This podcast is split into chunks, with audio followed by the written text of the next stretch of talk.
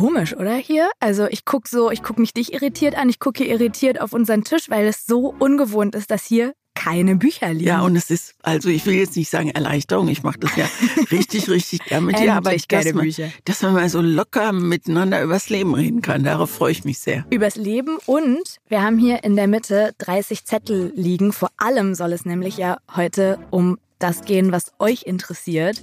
Wir beantworten nämlich in dieser Folge hier eure Fragen, die meistgestellten, die ihr uns geschickt habt. Genau, und wir ziehen sie. Wir ziehen sie. Der Reihe nach. Los geht's. Zwei Seiten. Der Podcast über Bücher mit Christine Westermann Und Mona Amesian.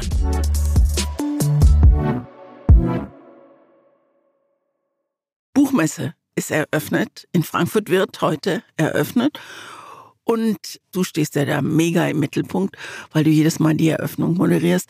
Und ich würde sterben vor Aufregung, wenn ich da oben auf der Bühne stehe. Und wenn ich dich frage, zuckst du so ganz cool mit den Schultern. Du bist kein Stückchen aufgeregt. Ist nur Fassade. Ja. Christine, alles nur Da Fassade. sitzen da unten sitzt doch die halbe Welt. Ja, nicht die halbe Welt, aber es ist halt schon immer so ein bisschen wie so ein kleiner Staatsakt oder eigentlich ein großer Staatsakt. Also es ist sehr viel Protokoll, sehr viel Ehrengäste, die da sind. Die du alle begrüßen musst. die ich begrüßen muss und die dann bestimmte Anreden auch haben. Ich erinnere mich ans vorletzte Jahr, also 21, da war das Gastland Kanada und da war ihre Exzellenz Mary Simon da, die Generalgouverneurin von Kanada und man durfte sie auch wirklich immer nur mit ihrer Exzellenz ansprechen und dann gibt es wirklich so, wirklich ein Protokoll an Aber da guckst du auf den Zettel oder weißt du das? auch? Du hast mich jetzt eben angekocht und wusstest es auswendig. Ja, weil ich das so oft sagen musste und weil natürlich dann mir auch klar ist, also diese Veranstaltung besteht dann irgendwie für mich aus so zehn oder zwölf Moderationen und Übergängen und Interviews und so und die präge ich mir dann schon wirklich gut ein, weil ich es am allerliebsten mag, wenn man mit so einer richtig schönen Sicherheit auf der Bühne steht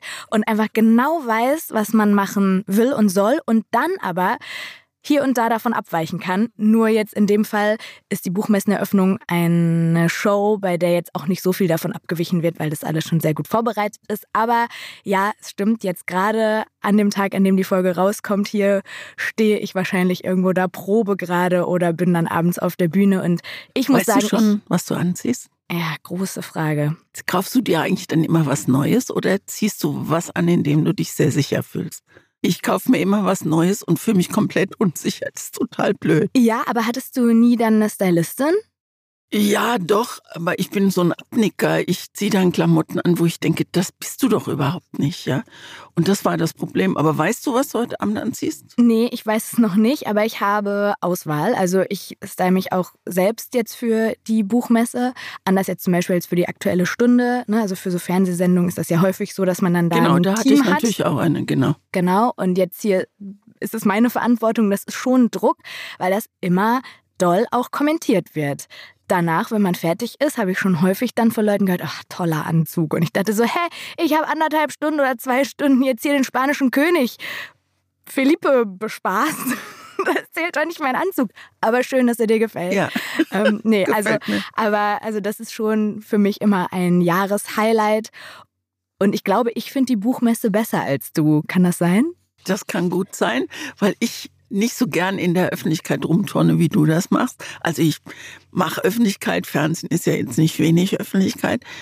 Aber ich sitze unglaublich gerne auf der Buchmesse und beobachte Leute, dass du dich irgendwo hinsetzt und dir diese aufgeregten Wichtigtour anguckst oder die scheuen oder du beobachtest Autoren, die eine Autogrammstunde geben und da sind ja auch, werden ja auch viele Interviews gemacht auf, auf Bühnen und dann sitze ich da immer dabei mit meiner Intendantenjacke, die habe ich dann immer an und denke, Was ist das? Intendantenjacke ist so was Unsichtbares. wo ich denke, wenn ich Intendant wäre, würde ich dich rausschmeißen.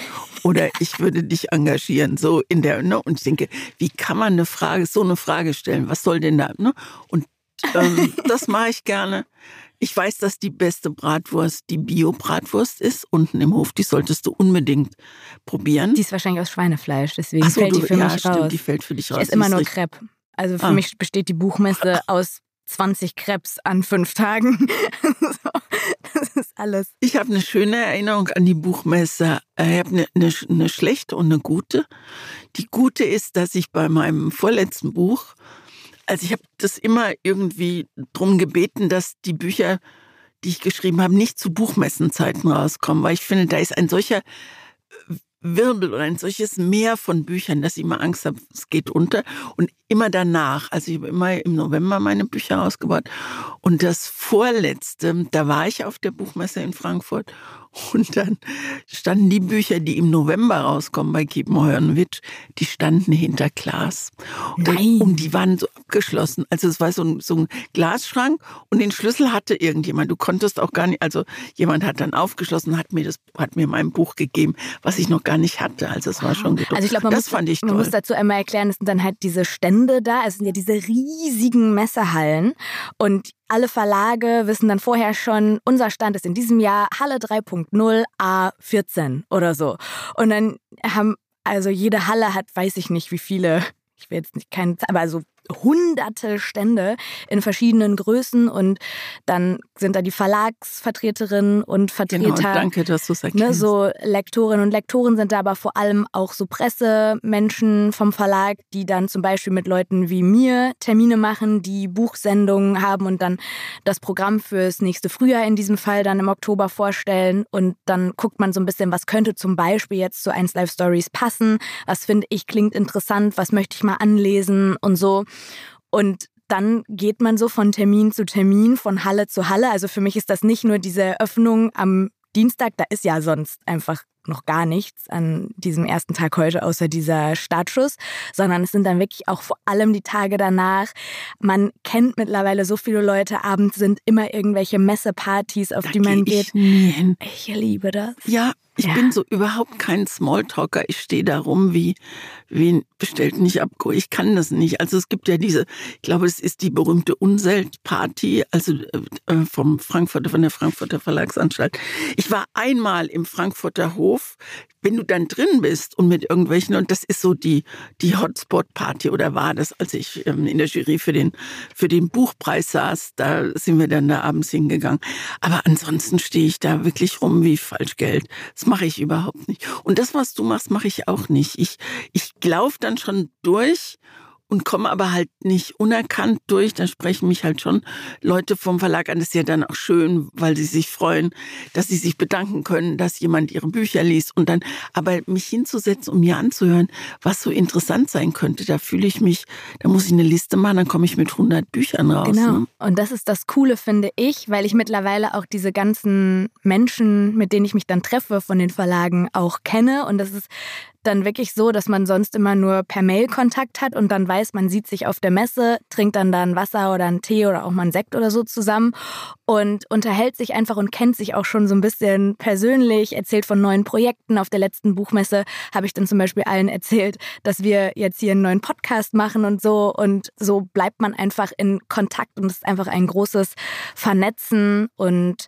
sich treffen und abends auf den Partys bin ich auch nie alleine, sondern ich gehe da nur hin, wenn ich da auch Leute kenne, weil ich ja schon mal in einer Folge erzählt habe, dass ich so eine ganz schlimme Messeparty hatte, wo ich ganz alleine war und das so Stimmt, richtig furchtbar war. So stelle ich es mir vor. Ja, das ist eine Katastrophe. Dann bleibe ich lieber auf dem Hotelzimmer und äh, guck irgendwie irgendwas, was da läuft. Aber also es muss auch nicht gezwungen sein, aber meist ergeben sich voll schöne Begegnungen und man sieht, was diese Buchwelt auch sein kann, nämlich sehr wild, sehr viel, sehr laut, sehr wuselig, sehr viele junge Menschen auch, sehr viel Cosplay, was man da sieht. Also diese verschiedenen Hallen sind auch echt wie so einzelne kleine Welten. Also wenn man mal die Chance hat und Bücher mag, dann Einfach mal durchgehen. Einfach mal durchgehen. Dann ist das ja ganz anders jetzt, als ich es beschrieben habe gerade, sondern eher so, wie du es beschrieben hast. Und ich finde es ganz spannend, was dann die Verlagsmenschen erzählen. Also die Lektoren, die in, in einer gesonderten Halle, wo man auch nicht reinkommt, äh, mit den ausländischen Agenten reden und die innerhalb, also ich hoffentlich hört jetzt keiner vom Verlag zu, die manchmal innerhalb weniger Minuten entscheiden müssen, ob sie das Buch, ob sie die Rechte dafür kaufen oder nicht. Und es sind andere da, die bieten vielleicht mehr. Und da, da sind Tops dabei, also wirklich Bücher, die dann auch hier Bestseller werden und richtige Flops dabei. Also das und das ist also das finde ich eine unglaubliche Verantwortung, die die da tragen. Und auch noch mal eine ganz andere Welt, zu der wir beide ja auch jetzt zum Beispiel nie Zugang hatten. Also wir kennen das nur vom Hörensagen und ich weiß auch gar nicht, ob das noch jetzt nach Corona, wo man auch gelernt hat, okay, solche Verhandlungen so funktionieren auch ohne eine Messe, ob es das überhaupt noch so das gibt. Weiß ich nicht, Aber ich genau. glaube in Teilen bestimmt. Und es gab auch, also es gab, glaube ich, eine Zeit, da war diese Messe die Instanz, die entschieden hat, was ein Verlag dann in Zukunft Ja, macht und welches ja. Buch er kauft. Also es ist, es ist toll, es ist aber auch anstrengend. Ich plane danach jedes Mal so drei, vier Tage ein mit Puffer, weil ich mir schon denke, könnte sein, dass ich krank werde und auf jeden Fall keine Stimme habe. Aber ich habe eine große Vorfreude immer und äh, ist die schön. ist auch jetzt da und Hoffentlich, wenn diese Folge rauskommt, weiß ich, was ich anziehe heute Abend. Das klären wir in der nächsten Das Folge klären wir in bitte. der nächsten Folge auf jeden Fall.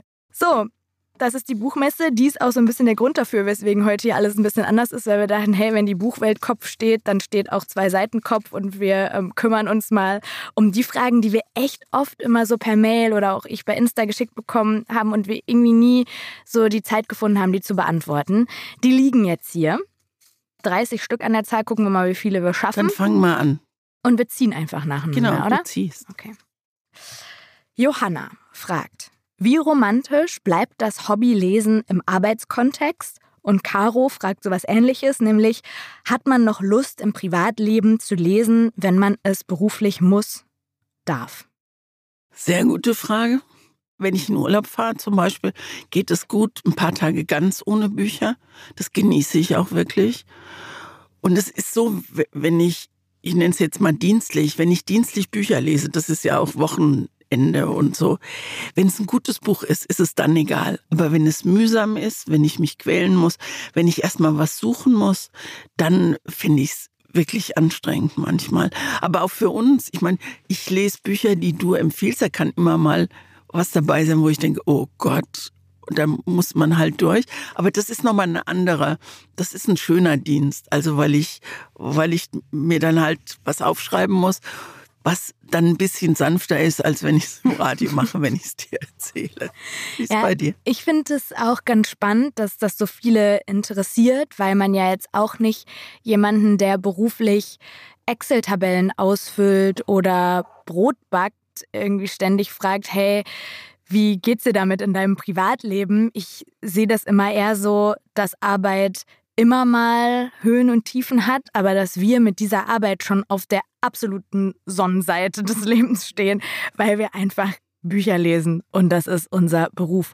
Und wenn das anstrengend ist und man da sitzt und denkt, ah, 500 Seiten hat die Christine mir da empfohlen, gucken wir mal, dann bedeutet das für mich aber, der Worst Case ist, dass ich jetzt sechs Stunden auf meinem Sofa sitze und nicht so viel Spaß habe an diesem Buch. Aber es ist weder körperlich anstrengend, noch macht es mich irgendwie innerlich so fertig, Noch dass ich dann abends Fehler, nichts machen. ne? Man kann erstmal währenddessen dann keine Fehler machen. Und trotzdem wehre ich mich auch dagegen zu sagen, das ist Hobby, was wir machen, weil klar kann Lesen auch ein Hobby sein, aber wir machen es natürlich in einer viel höheren Schlagzahl und auch mit einer anderen Konzentration manchmal, wenn man weiß, man muss später, man darf später da konkret drüber reden, man muss dieses Buch, darf dieses Buch zusammenfassen oder bewerten danach. Und das ist natürlich was, was sich dann auch schon mal wie Arbeit anfühlt, aber im besten Sinne wie Arbeit. Also ich würde mich da Genau. nicht trauen, mich zu beschweren. Ich bin dankbar, dass du es ansprichst, weil da schwingt schon, auch so wie du es gesagt hast, schwingt dann bei mir auch Dankbarkeit mit. Was für ein, was für ein schöner Beruf, den man da hat. Ja. Und trotzdem verwässert es natürlich ein bisschen das private Lesen. Das ist auch klar, aber das ist dann der Preis, den man und trotzdem zahlt. gehen wir abends aus und Ja. gehen ins Fußballstadion und betrinken uns Ja, manchmal. wir gehen ins Fußballstadion, genau. Ja, ich nehme die irgendwann mal mit Ja, das ist das Versprechen. zu einem Amateurspiel, weil du kennst den Unterschied gar nicht. So, jetzt ziehe ich und habe eine Frage von Stefanie. Ah. Stefanie fragt, welche Eigenschaft schätzt ihr an der jeweils anderen besonders? Bin ja froh, dass ich gezogen habe. Jetzt bist du erstmal dran, Mona. Ich schätze an dir besonders, mit wie viel Leidenschaft und Hingabe du ans Leben herangehst. Das ist wirklich eine, ein richtig großes Vorbild für mich. Also, dass ich ganz oft dich auch reden höre, auch wenn ich dann unsere Folgen nochmal schneide und auch natürlich, wenn wir hier sitzen oder wenn wir uns privat unterhalten und ich immer denke, boah, da hat sich so viel Emotion angesammelt in diesem Menschen und sie kann das so gut nach außen tragen und ist so ehrlich und so echt. Also ich finde, du bist eine sehr, sehr echte Person. Und es gibt ja manchmal, da musst du jetzt durch, Christine, jetzt hier diese Lobhudelei, es tut mir leid. Aber es gibt ja wirklich Menschen, die kennt man aus dem Fernsehen oder aus dem Radio, eine Person der Öffentlichkeit und dann trifft man diese Person und ist komplett desillusioniert. Und ich finde das immer ein richtig schlimmes Gefühl, wenn man denkt, hätte ich diese Person einfach mal nicht kennengelernt. Und du bist als perfekte Beispiel dafür, dass es manchmal auch einfach so schön ist, solche Personen zu treffen. Und ich kann mir nicht vorstellen, dass dich jemals jemand getroffen hat und was anderes gedacht hat, weil du einfach so bist, wie man sich das vorstellt. Und eigentlich noch besser, weil ich immer dachte, Christine ist so eine richtig taffe Person und jetzt aber dich auch mit deinen Unsicherheiten kennenlernen, die dich noch sympathischer machen. Also das war mein Pitch auf Christine Westermann. Super, jetzt komme ich. Ich also klar, ich bin die Antwort schon wie ein Politiker. Ich schätze natürlich eine ganze Menge Unser an. Unser Schulterschluss ist sehr genau. wichtig. Was ich sehr mag, ist A, dein Vorwärtssturm.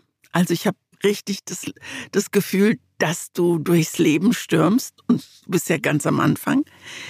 Was ich sehr schätze, ist deine, deine Entschlossenheit, mit wie viel Verstand und wie viel Herz du Dinge, die dir am Herzen liegt, durchsetzt. Also zum Beispiel die Themen bei unseren Podcasts. Und ich überlege mir schon auch, was ich machen möchte. Und dann gibt es aber Situationen, dann gibt es Themen, wo du sagst, ich finde es nicht so gut, weil oder ich finde es besonders gut, weil. Und das mag ich sehr, wie du argumentierst, wie, wie klar du bist. Und du bist niemand, der sich ähm, irgendwo ranschmeißt, an irgendjemanden ranschmeißt. Du bist ein sehr freundlicher, zugewandter Mensch und ziehst dennoch eine sehr feine Grenze. Das finde ich gut. Also ich glaube, ich würde sofort merken, wenn ich dir zu nahe komme. Ich habe es noch nicht gemerkt, aber ich spüre so, das ist wie so, das ist so wie wie so ein Elektrozaun auf einer Weide, ja. Ich oh bin Gott, die oh Kuh Gott. und Ich so, bin wenn die ich Kuh. und du bist stehst draußen, nein, du bist nicht die Kuh, ich bin die Kuh und stehe und wenn ich dir zu nahe komme, dann kriege ich eine gewischt, das glaube ich ganz sicher. Und ich schätze sehr deine deine Arbeit und dein deine ich wollte Talent sagen. Talent ist ja sowas unausgereiftes.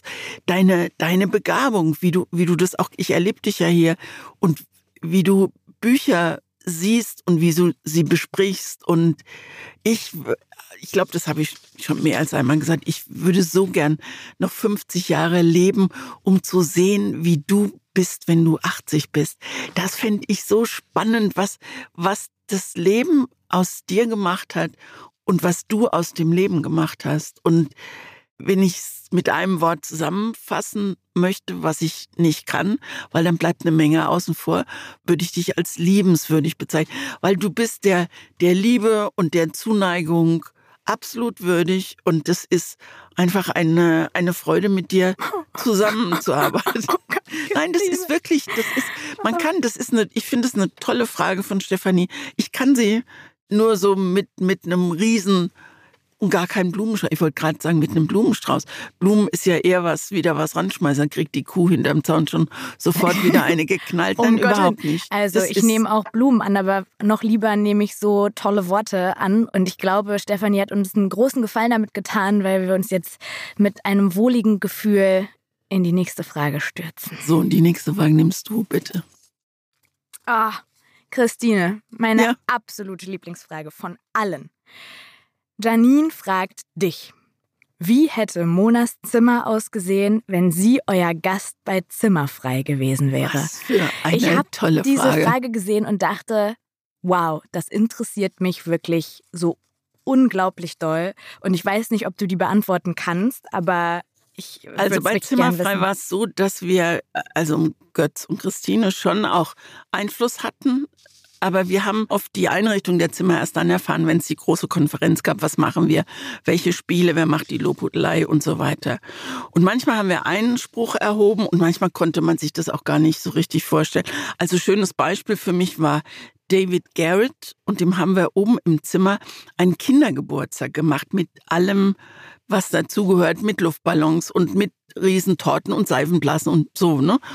Weil David Garrett erzählt hat, äh, vorher den Autoren, also die die Recherche machen, dass er als Kind nie Geburtstag feiern konnte, weil er immer überall auf der Welt unterwegs war und dass ihn das sehr traurig gemacht hat. Und der hat wirklich da oben, also vielleicht habe ich es gehofft, aber ich glaube, dass er Tränen in den Augen gehabt hat, weil es sehr überraschend war.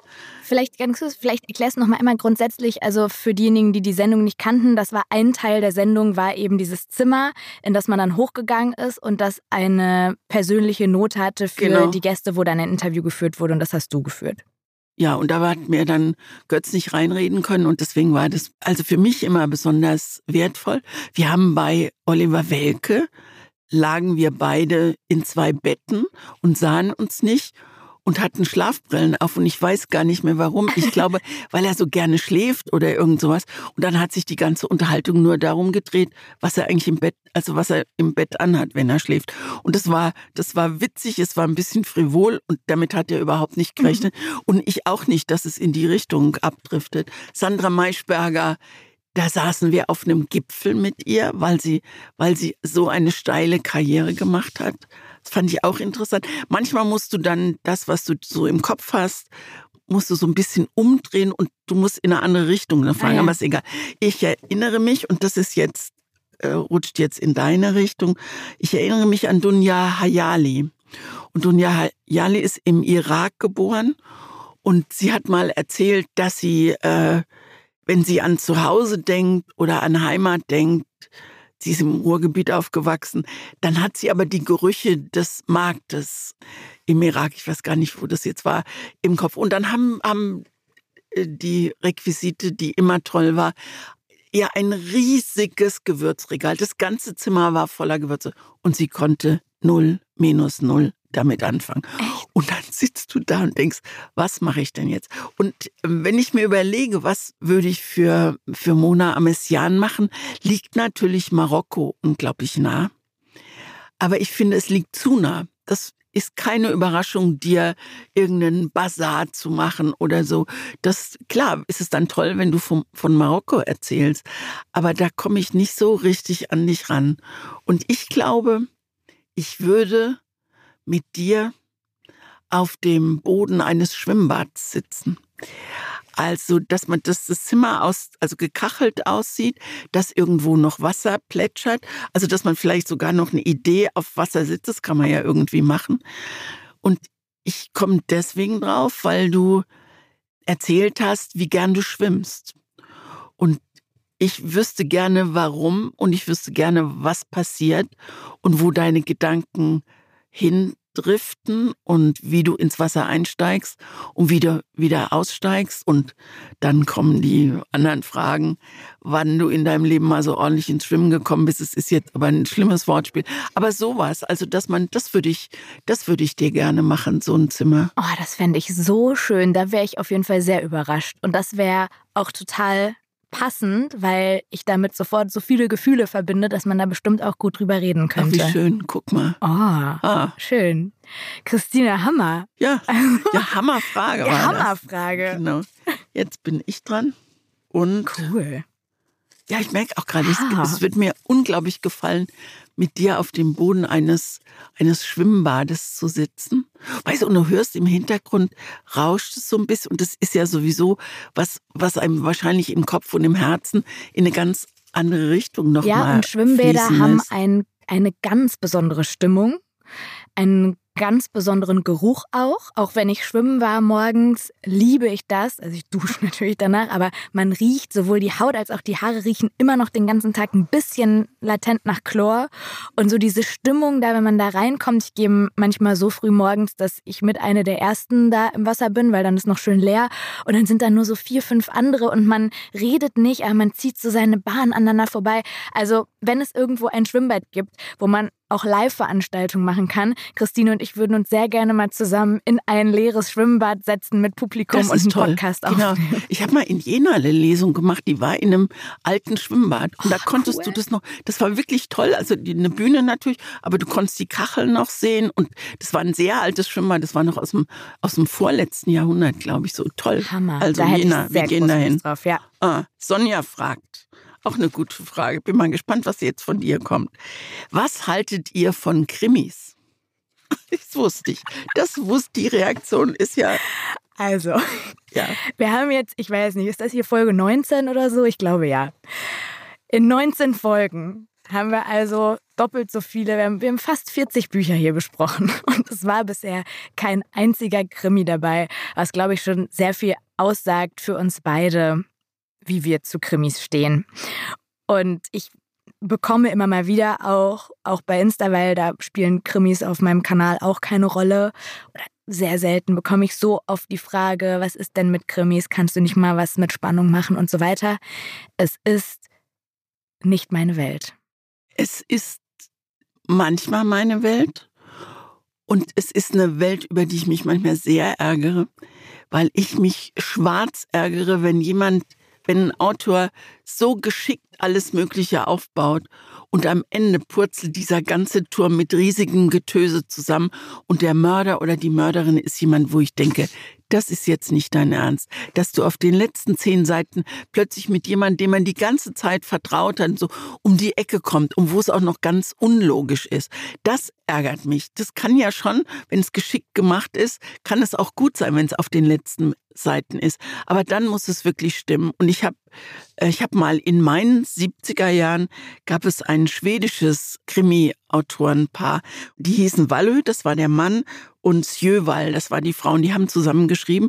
Und das war ein schwedisches Kommissariat in Stockholm. Und das waren sensationelle äh, Fälle. Nun überlege ich mir, das ist jetzt ja auch schon fast 50 Jahre her, ob sich mein Geschmack dann verändert hat, das weiß ich nicht.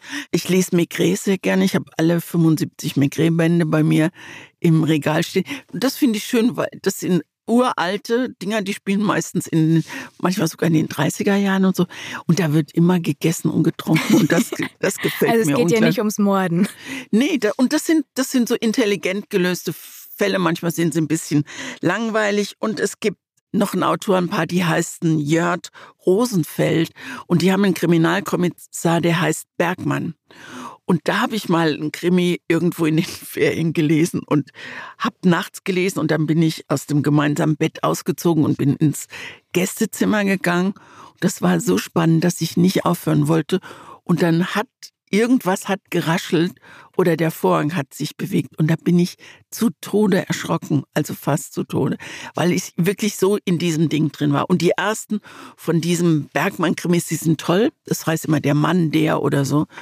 Und jetzt habe ich eingelesen, es war der, wo auf den letzten Metern plötzlich eine sympathische äh, Figur, die, der Mörder oder die Mörderin. Ja, und aber da beim aus dem Bett fallen und vor Spannung fast umkommen und so, da sind wir an dem Punkt, weshalb ich rausfliege, weil ich einfach, und es ist noch mal mehr geworden, seit ich die aktuelle Stunde moderiere, ich einfach so schon an allem Schlimmen in dieser Welt zu knacken habe, dass ich nicht verstehe, warum ich mir auch noch Straftaten und schlimme Menschen, die der Kern sind einer Geschichte, geben sollte in meiner Freizeit oder wenn ich selbst entscheiden kann. Also wenn du mir einen Krimi empfiehlst, lese ich den natürlich jetzt hier, dann ist es Arbeit, aber... Das ist eine Herausforderung, das mache ich jetzt irgendwann. ja, wir können ja mal eine Spannung Folge. können wir ja. mal machen. Ich, ich kann dir bestimmt auch einen Krimi empfehlen und es gibt, glaube ich, auch gute in meinem Regal oder auch so Thriller, die eher so subtiler funktionieren. Aber alles, wo es einen Kommissar gibt, bin ich schon ein bisschen abgeturnt. Ich gucke auch überhaupt keinen Tatort. Also ich moderiere auch immer am Sonntagabend, deswegen bin ich da auch nie reingekommen. Aber auch da, ich weiß nicht, warum ich mir so schlimme Szenarien angucken soll, die mir eventuell Angst machen, wenn es so viel Schlechtes gibt. Ich berichte da in der aktuellen Stunde über Schüler, die ihre Lehrerin erstechen und keine Ahnung. Und dann gehe ich nach Hause und das Letzte, was ich möchte, ist da von irgendjemandem zu lesen, der irgendwen ermordet. Ja. Das also fehlt das mir. ist das für mich Gehen. kein Hinderungsgrund. Ich finde, dass wir in unseren, in den vielen Büchern, die wir jetzt vorgestellt haben, dass da oft eine ganz eigene, andere Spannung entsteht. Voll. Ne? Wo ich so, ich bin bei Krimis zum Beispiel, ich gucke natürlich nie auf die letzte Seite, das verbietet sich einfach. Aber ich finde es mal, wenn es richtig spannend ist, muss ich einfach drei oder vier Seiten überschlagen, um zu wissen, der ist jetzt entweder erschossen oder es geht gut aus. Also ich lese relativ selten. Wenn ich toll finde, ist Friedrich Arni. Das ist ein Münchner Autor. Der hat auch schon, weiß nicht, der hat schon 100 Krimipreise bekommen. Der schreibt sehr intelligent und der schreibt sehr sozialkritisch und es macht großen Spaß, den zu lesen. Oder machte die ersten drei, vier fand ich toll. Und jetzt ist er so ein bisschen selbstverliebt. Da muss man mal gucken. Aber ich finde es spannend. Also lass uns gerne mal eine Folge zu Krimis machen Lass und uns dann mal eine Krimi-Folge, noch ein bisschen über so ja. über so Straftaten und über so was was halt in Krimis Wir gucken stattfindet. uns einfach vorher eine aktuelle Stunde. Genau, um Gottes Willen. So, Maren fragt. Was hat euch bei der jeweils anderen nach einiger Zeit der gemeinsamen Podcastaufnahme am meisten überrascht? Ho, mich überrascht diese ganze Aufnahme jedes Mal. Mich wieder. auch total. Oder? Das jedes ist so Mal. witzig. Also was war. Du gibst mir Bücher, von denen du sicher bist, dass ich sie toll finde und umgekehrt. Und manchmal passiert genau das Gegenteil. Und ich finde es sehr, sehr interessant ist ein blödes Wort. Ich finde es immer sehr, sehr spannend, dir zuzuhören, wenn du meine Bücher besprichst, was du darin siehst und was du liest. Und wenn ich deine bespreche, was du eigentlich dahinter siehst. Das ist so, das, und das ist wirklich, die Geschmäcker sind verschieden und trotzdem kann man manchmal ein und denselben Geschmack haben. Und das, das überrascht mich immer wieder. Und ich bin jedes Mal von jeder Folge überrascht, auch wenn wir diesen, dieses kleine Geplänkel dann am Anfang machen, was wir da so raushauen, so an privaten Sachen. Ich bin ne? auch überrascht, wie sehr mir dieser Teil des Podcasts gefällt. Ich dachte, unser Fokus liegt einfach auf Büchern und in dem allerersten Konzept, das wir hatten, das war wirklich so eine Seite, da war dieser Anfangsteil, dieser persönliche Teil, bestand eigentlich nur aus einer Frage zum Thema, die die eine der anderen mitbringt. Und es hat sich ja so verselbstständigt, weil wir jetzt einfach immer so eine Viertelstunde, 20 Minuten reden und ich jedes Mal das Gefühl habe, und das überrascht mich wirklich, weil ich dachte, wir machen das jetzt hier und das wird cool, weil wir zwei Personen sind, die Bücher lieben, aber wie viel ich persönlich aus diesen Gesprächen auch ziehe und wirklich dabei denke, das bringt mich gerade weiter, dass wir darüber reden. Also das Sehr ist dann in dem Fall keine Arbeit, sondern das würde ich auch so mit dir führen und mache ich ja auch manchmal so, ohne das Mikro an wäre. Und das ist was, das hat mich jetzt schon überrascht, dass das auch so ein Teil von diesem Projekt ist. Also ich habe diesen ersten Teil, also das, was wir jetzt hier auch gerade machen, habe ich immer den Laberteil genannt. Und man, dazu muss man, also das ist auch eine Generationengeschichte, dazu muss man wirklich wissen, dass ich als Journalistin in Anführungszeichen erzogen worden bin, nicht rumzulabern, sondern das, also wenn man ein guter Journalist ist, dann, dann schafft man es, komplizierte Dinge aufs Einfache runterzubrechen und zwar so, dass sie noch stimmen. Also ohne dass da was fällt. Und ich bin durch die Frank-Blasberg-Schule gegangen. Also Frank Blasberg, mit dem habe ich 100 Jahre moderiert. Und er war auch mein Chef. Und ich finde, dass er eine wirklich tolle Art hat zu moderieren. Und wenn du mit ihm arbeitest und man schreibt dann gemeinsam Moderationen und von zehn Moderationen hat er die acht, also von zehn Moderationen hat er acht, bei denen er die besseren Einfälle hat. Ne? Seine Moderationen waren immer kurz und meine waren immer laberlang. So. Und deswegen habe ich, ich erinnere mich an unseren Piloten. Man macht ja, bevor man guckt, ob so ein Podcast überhaupt funktioniert, zwischen uns beiden haben wir einen sogenannten Piloten gemacht. Das heißt, wir haben es ausprobiert, ob das mit uns funktioniert. Der war, glaube ich, eine Stunde lang. Und ich habe am Anfang gedacht, das geht nicht. Das kriege ich im Leben nicht hin. Ich glaube, ich war auch gar nicht sehr auskunftsfreudig, weil ich immer gedacht habe, wir müssen aufhören zu labern. Wir müssen einfach.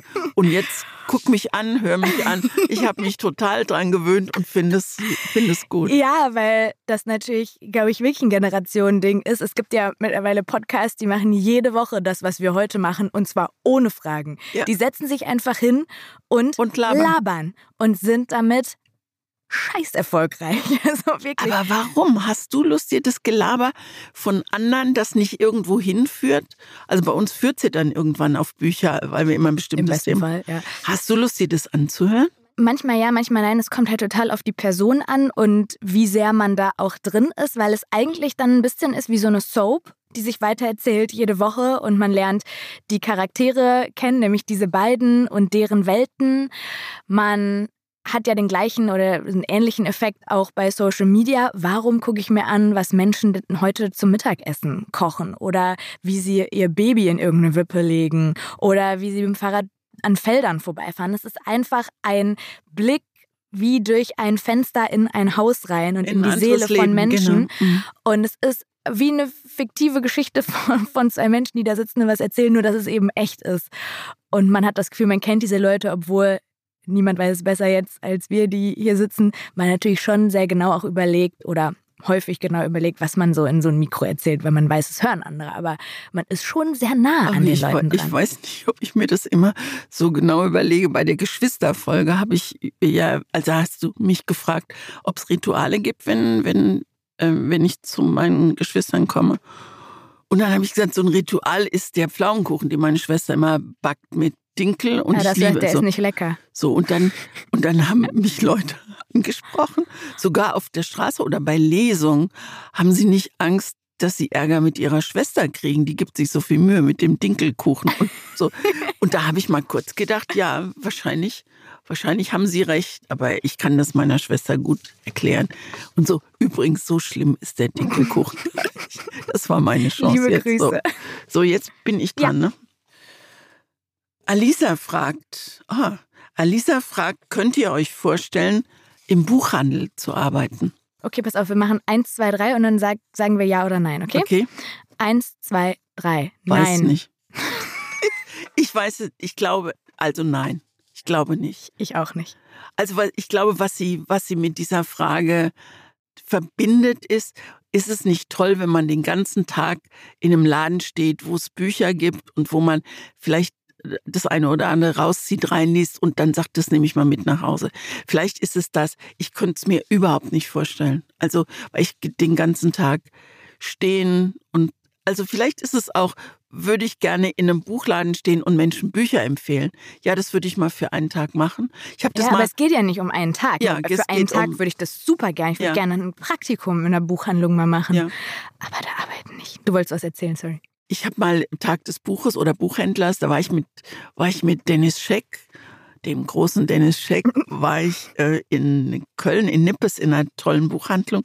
Und wir standen da nur rum und die Leute durften uns fragen, was wir empfehlen. Und wir lagen sowas von auseinander. Das kannst du dir überhaupt nicht vorstellen. Aber das war toll. Aber es war auch richtig, richtig anstrengend, weil du so viel Seele gibst, weil du denjenigen über, also das ist ja auch mit uns, ist es ja auch auf eine gewisse Weise anstrengend. Also wenn wir hier produzieren, ich gehe nach Hause Und bin durch. und ja. bin durch. Da darf dann auch nicht mehr so viel oder so. Mhm. Und das kann man sich gar nicht vorstellen. Denkt, die sitzen da und labern über Bücher. Kann jetzt sein.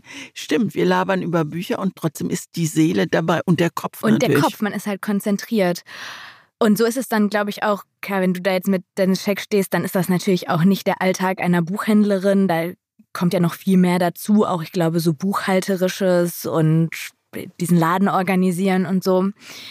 Ich glaube, ich würde es insofern revidieren, wenn man mich vor die Wahl stellt, du musst in irgendeinem Laden Ja, arbeiten, das ist klar. dann würde ich einen Buchladen nehmen vor allen anderen. Oder einen Blumenladen. Das finde ich auch gut.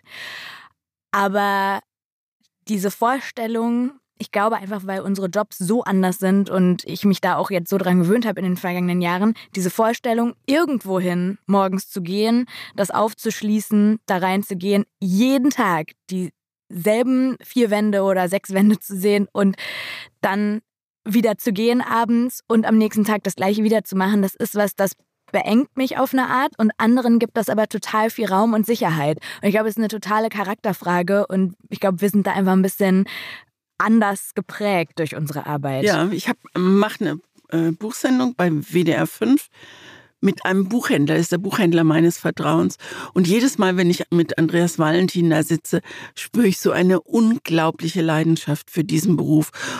Und das bringt der auch so gut rüber. Das ist, der ist überhaupt kein Radioprofi, aber es vermittelt sich total. Und das, wenn jemand mit solcher Leidenschaft da steht und gleichzeitig noch ein bisschen ein Händchen für, für einen Laden und fürs Schaufenster und so hat, das hätte ich alles nicht. Ich würde da, ich glaube, mich würden auch Kunden nerven. Ja, vielleicht Oder? auch das. Ach nee, ja. das Buch nehme ich doch. Es gibt, das hat mir Andreas erzählt, es gibt ja auch Leute, die kaufen ein Buch, dann lesen sie es und bringen es wieder zurück und sagen, sie haben mir das Falsche gegeben. Ja, da würde ich ja ausflippen. Ja, und äh, Andreas bleibt Kannst total du ja cool. nicht. Kannst, ja. ja. Oder Leute, die Bücher bestellen und dann nicht abholen, Abholen, oder genau. so, wo du wirklich denkst, Mann, Leute, was denkt ihr denn, was wir hier tun? Und es ist wirklich ein, ein Verlustgeschäft für den Buchhändler. Der kann das zwar zurückgeben, aber mit Verlust. Also Ja. er muss was dafür bezahlen. Ja, ne? oder sich dann in den Laden stellen als Bestand, ne? Ja. Das geht nun, glaube ich, auch. Aber auch diese ganze Welt super spannend. Aber wie gesagt, wir machen eher ein Praktikum, So als dass wir aus. unsere eigene Buchhandlung eröffnen. Lea fragt, oh, vermisst Christine das Fernsehen? Habe Zimmerfrei immer so gern geschaut. Ja, ich vermisse es manchmal, aber ich bin manchmal auch unendlich froh, weil du so, Zimmerfrei war dann immer acht Tage und jeden Tag die Haare waschen und jeden Tag die Wimpern. Also das ist Jammern auf ganz, ganz, ganz hohem Niveau. Es war auch sehr, sehr anstrengend. Und es war sehr schön und ich finde es ganz schön, dass es einen guten Abschluss gefunden hat. Also das ist ein, Götz hat mal gesagt, lieber wie ein König zu gehen, als wie ein Köter vom Hof gejagt zu werden. Oh ja, guter und Spruch. das ist ein guter Spruch. Und wir waren keine Köter, sondern wir waren die Könige am Ende. Und es kommt ja immer mal, es werden ja tausend Sachen wiederholt, also Quiz-Taxi oder Wetten das zum 3 Millionsten 100. Also so neu aufgelegt, meinst Neu du? aufgelegt. Und da war natürlich auch die Frage, ähm, machen wir Zimmerfrei noch einmal im Jahr oder einmal im Sommer, einmal im Winter. Und dann haben wir, ohne dass Götz und ich da jetzt sehr ausführlich drüber gesprochen haben, haben wir, war uns beiden klar, wir würden gerne diesen Legendenstatus aufrechterhalten. Boah, die sind so äh, gut. Wir waren nämlich manchmal auch richtig, richtig schlecht. Und das wird so in den, im Rückblick ist nur noch Glanz. Heroisiert. Genau. Also nein, ich bedauere es nicht. Es ist ein gutes Ende gewesen und ich habe gelernt loszulassen und es war schwer genug. Sehr schöne Antwort. Elena fragt, was macht man, wenn einem gerade kein Buch zusagt, man aber sehr Lust hat aufs Lesen? Schöne Frage, Finde finde ich auch. Weißt du, dass ich dann spontan an mein Regal gehe und nach einem Krimi gucke? Ehrlich? Mhm. Warum? Weil ich denke, ach, wenn es richtig gut und richtig und ich werde jedes Mal enttäuscht, jedes Mal. Was macht das? Eine gute Frage. Habe ich gar keine Antwort drauf. Ich mache dann folgendes, das ist der Punkt, an dem ich die schlimme Internetseite mit A nutze und auf Amazon gehe, weil ich finde ja Amazon tatsächlich gar nicht schlecht für Buchrecherche. Nicht zum Bücher kaufen, aber zum Recherchieren, weil ich dann Bücher eingebe, die ich sehr mochte und wo ich die Welten zum Beispiel vermisse. Ach, und dann andere kauften Genau. auch. Und dann kommt Ach, unten, nee. andere kauften auch oder Bücher, die ihnen auch gefallen könnten. Und ich finde, das macht keine Buchhandlungsseite leider bisher so gut wie Amazon, weil es einfach ein Riesenalgorithmus ist, der sich aus viel, viel mehr Daten wahrscheinlich auch speist. Und dann fange ich an, mich durchzuklicken. Dann klicke ich auf das Buch, was darunter empfohlen wird. Wenn es das nicht ist, gucke ich da drunter noch und dann lasse ich mich da so durchtreiben, fotografiere mir die Bücher ab, bei denen ich denke, das klingt gut. Dann recherchiere ich dazu nochmal so Rezensionen von anderen Medien und dann irgendwann treibt es mich zu einem Buch, auf das ich total Lust habe. So mache ich das immer, wenn ich in Urlaub fahre und sage, jetzt will ich mal nichts lesen, was hier schon liegt Dann oder musst keine du ja auch Ahnung. nichts bestellen, du liest es dann an, du liest es dann online. Ich, nee, ich gehe dann schon in die Buchhandlung Ach ja, und okay. dann kaufe ich's. Aber ich finde, man darf das Internet überhaupt nicht verteufeln, was Bücher angeht, weil es zur Recherche einfach super gut sein kann. Und mir das dann auch Spaß macht. Und deswegen würde ich raten, sich einfach mal auch wirklich ruhig so einen Zeitslot zu setzen und zu sagen, die nächste Stunde dieses Tages ist nur dafür da, dass ich mal wirklich mich frage, auf was habe ich denn Lust? Also welches Buch hat mich zuletzt so richtig mitgenommen? Und Spannend. dann zu gucken, was gibt's, was so ähnlich ist.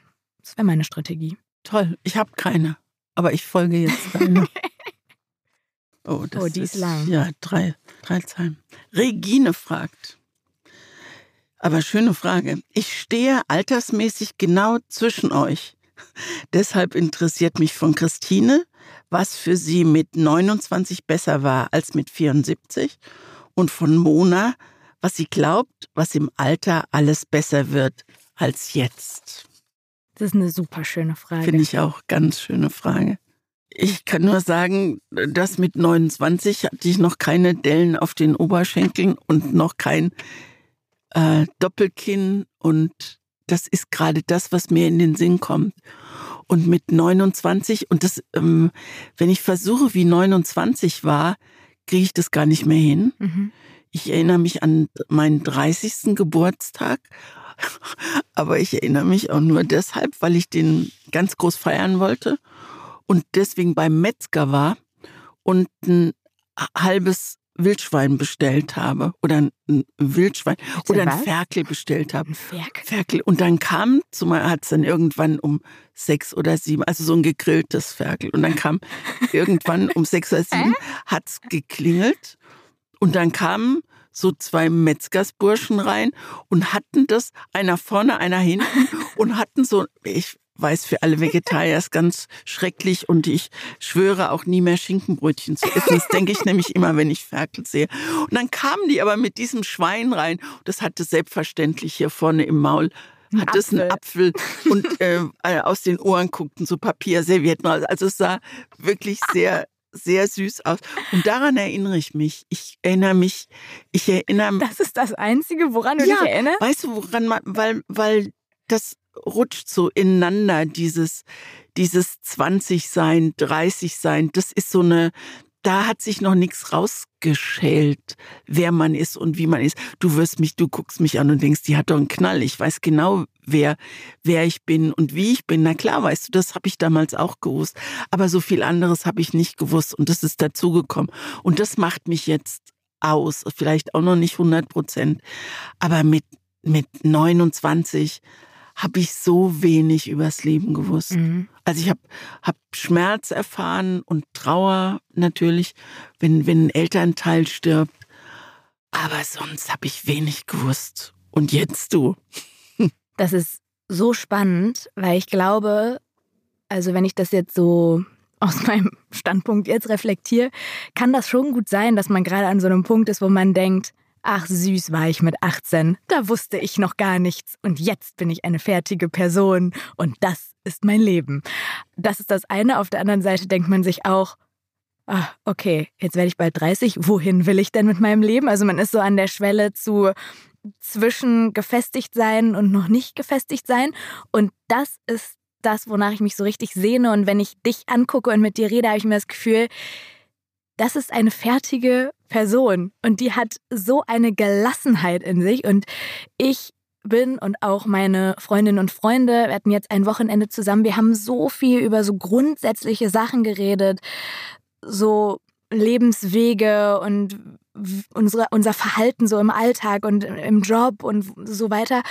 Und ich freue mich auf die Zeit, wo das nicht mehr so ist, weil ich es auch zwischenzeitlich anstrengend finde und man einfach so eine innere Gelassenheit hat und nicht mehr so getrieben ist, sondern einfach angekommen ist und auch einfach mal entspannen kann, weil selbst wenn ich entspanne, habe ich manchmal das Gefühl, da ist noch sowas, was so wabert und was noch so in Bewegung ist und so dynamisch ist im Leben. Also so auf dieses Ankommen freue ich mich und ich weiß nicht, ich hoffe, es ist nicht erst mit 74, aber ich, ich sehe das in dir, dass du so, dass du sagst, ja, das ist schön. Ich musste eben bei dem Satz, den du gesagt hast, wo will ich denn, wie hast du gesagt, wo will ich denn hin mit meinem Leben? Ja.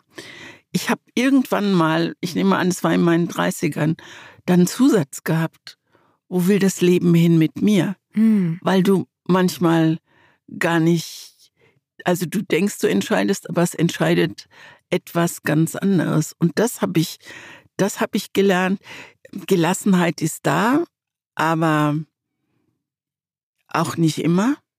Also das ist ja das Schöne, dass du irgendwann mal mit 74 merkst, dass du die 29-Jährige, auch wenn du dich nur vage erinnerst, noch in dir hast, die Achtjährige, die sich schämt, weil sie beim Lügen erwischt wird. Du, glaube ich. Ich weiß nicht, ob das so, alle haben. Das ja kann ich. Kann, weil die sehe ich bei dir auch oft. Also ich kann mir und das finde ich auch richtig cool. Ich kann mir richtig oft bei dir vorstellen, wie dein jüngeres Ich. Echt? War. Ja, weil das manchmal also relativ oft eigentlich so rausschimmert. Ach komm. Auch aus den Geschichten, die du erzählst, das fällt mir nicht so schwer wie bei anderen Menschen. Sag mir da mal bitte, wenn dir das auffällt, sag mal jetzt. Ja. Ja, bitte. Eigentlich immer, wenn du übers Flirten redest. Ja, das stimmt. Gott sei Dank habe ich das eben weggelassen. Ja, weil das ist auch so, dass man, dass ich da sitze und flirte und keiner guckt jetzt. Das ist halt auch was, was ich gerne wieder hätte, dass jemand zurückguckt. Und also das ist was, was man sich, an was man sich gewöhnen muss und was einfach auch ein bisschen weh tut oder so. Und jetzt habe ich den Faden verloren, weil ich so froh bin, dass ich das mit dem Flirten eben nicht erzählt habe. Ich habe es erzählt. Ja, ja. Okay. So, komm, jeder macht noch eine Frage, oder? Okay, ja. Frauke fragt, macht es was mit euch, wenn ein Buchvorschlag im Podcast bei der anderen nicht gut ankommt? Das ist eine gute Frage.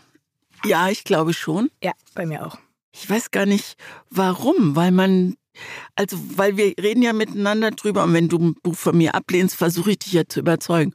Und dass man mit, mit dem, was, was einem aus dem Herzen und der Seele spricht, dass man mit dem nicht rüberkommt und dich nicht erreicht. Oder ich nicht. Das macht was mit mir, genau. Ich glaube, es macht immer dann was, wenn einem die Meinung des Gegenübers wichtig ist. Weil wenn ich jetzt jemandem ein Buch empfehle, die Person liest nie und hat mich einfach irgendwie angeschrieben, zum Beispiel über Insta und sagt, hey, was kann ich denn mal als Sommerlektüre lesen? Und dann empfehle ich was und dann kommt zurück, ich mochte das Buch nicht. Dann denke ich so, ja. so what? Ist wirklich jetzt dein Ding. Ich habe dir das empfohlen, ich finde es ja. gut. Bei dir ist es aber so, dass ich dann immer auch ein bisschen an mir zweifle. Also so denke, aber wir sind uns doch in vielen Dingen so ähnlich und sie hat doch so eine Ahnung.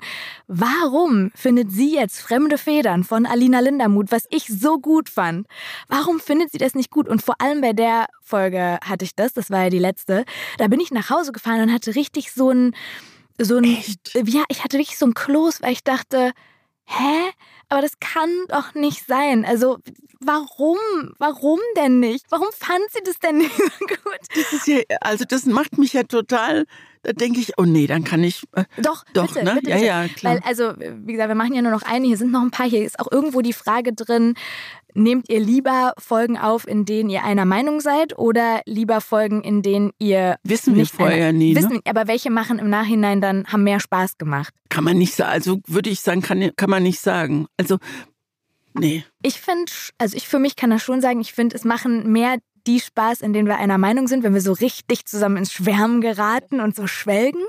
Ich glaube aber, und das ist so die Rückmeldung, zum Hören machen die mehr Spaß, in denen wir nicht einer Meinung sind. Ich freue mich schon auf die nächsten Folgen. So, so welches soll ich nehmen? Hier? Ähm, nimm doch ich die. die. Und Stefanie fragt, wann geht ihr auf Tour mit eurem Podcast? Ah, guter Abschluss. Boah, das passt ja wie. ähm, wir gehen auf Tour. Und ich freue mich wie Bolle, Mona. Ich freue mich wie Bolle auf das blaue Sofa in Gütersloh. Da sind wir am 2. 2. November. November. Und die Folge gibt es dann am 7. Genau. November, also direkt die Woche danach. Also alle, die da nicht dabei sein können, kriegen das auf jeden Fall danach. Ich weiß nicht, ob in voller, voller Länge, je nachdem, wie lange wir das da machen, aber ihr kriegt das auf jeden Fall auch zu hören. Und für uns ist es schon besonders, ne? Ja, und ich, ähm, also das heißt blaues Sofa. Und deswegen sind da ein Sofa und ein, äh, ein Sessel. Aber wir sitzen hier an einem Tisch. Und ich finde es ganz wichtig an einem, also ich sitze jetzt hier und halte mich Ja, wir halten uns oft hier oft fest. fest ne? und ja. ich darf hier nicht so drauf, weil das ist schlecht fürs Mikro. Aber ich bin ja jetzt, ich hau ja nicht auf den Tisch oft. Aber dass man dass man mit den Händen arbeitet und dass man die Bücher in der Hand hat. Und es geht halt in so einem Sessel nicht so gut, finde ich. Aber wir werden es ausprobieren. Und ich finde es, es ist, glaube ich, sogar ein ziemlich großer Saal. Es war ganz schnell ausverkauft und dann haben sie einen größeren Saal genommen und Ich glaube, da sind ein paar hundert Leute. Und das ist das, also das finde ich noch viel mehr als unsere Sitzgelegenheit krass, dass wir einfach die Menschen anschauen, die Ja. uns dann zuhören in dem Moment und vielleicht auch mit denen mal interagieren oder so. Und hier sind wir in unserem, wie du immer so liebevoll sagst, Eierkarton. Eierkarton gefangen. Und da mal so rauszugehen und zu gucken, wie funktioniert denn dieses Ganze, was wir hier machen, wenn wir es auf einer Bühne machen. Und das machen wir ja auch in diesem Jahr, um, das kann man ja auch schon vorsichtig sagen, zu testen, ob wir das vielleicht im kommenden Jahr auch ein paar Mal öfter machen. machen. Genau. Also das wird schön. Ja. Aber ich freue mich, du, wie ein Kind auf Weihnachten freue ich mich da Auch, drauf. Ich auch, und das ist gar nicht mehr lang. Genau. Nächste Woche ist es aber noch nicht so weit. Da. Oh, nächste Woche. Da, da, da, da, Ich weiß. da, da, da, da, da, Ja, da. das ist. Was für ein geiles Lied, dass du das auch singen kann, kannst. Uh, you can leave your head Ja. on. Genau. Was machen wir denn da? Das wäre übrigens, das wäre die Sub, der müsst, die ganze Folge müsste diese Musik drunter liegen. jetzt. Bitte nicht. Ich finde es großartig. Wir machen Bücher zum Thema Lust.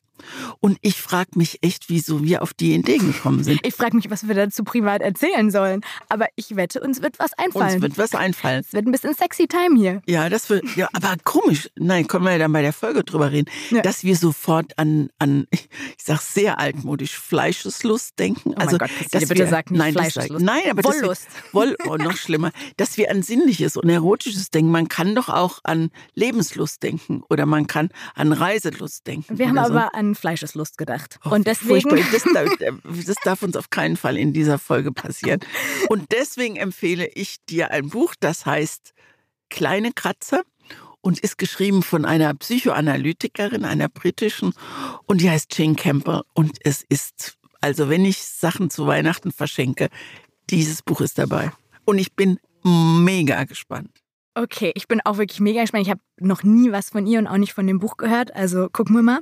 Und ich empfehle dir, ich wollte dir eigentlich einen Klassiker empfehlen, nämlich Salz auf unserer Haut von Benoit Groult. Und dann habe ich gedacht, ach komm, nee, wir wollen ja schon auch hier ein bisschen uns bewusst fernhalten von so Klassikern, die alle kennen. Deswegen empfehle ich dir das Buch Tage in Cape May von Chip Cheek. Das spielt Ende der 50er und es geht um ein frisch verheiratetes Pärchen, das seine Flitterwochen in diesem Ort in Cape May verbringt. Die beiden sind total schüchtern und ungelenk, aber dann treffen sie eine Gruppe glamouröser New Yorker und es wird wild. Punkt, Punkt, Punkt, Punkt. So, wir machen Schluss, obwohl wir noch ein bisschen. Lust oh, hätten. ist keine. Das sind diese Steilwand-Abmoderationen, die ganz furchtbar sind. Es war mir ein Vergnügen. Ja, mal was Danke. ganz anderes. Es Aber schön. und vor allem danke auch für eure Fragen. Ja. Sollte noch was offen sein, post at zweiseiten.eu oder mein Insta-Kanal at mona.amesian. Das sind eure Anlaufstellen. Und ich fänd's cool, wenn ihr nach dieser Folge irgendeiner Person in eurem Umfeld, das haben wir schon lange nicht mehr gemacht, die Challenge, mal den Link zu zwei Seiten schickt. Schöne Idee. Oder? Dass wir hier ein bisschen wachsen. Mhm. Ja. Das wäre doch cool. Christine, Mach sehr nett in deinem Leben. Ja. Ich mach's auch. bis nächste Woche. Bis nächste Woche. Tschüss.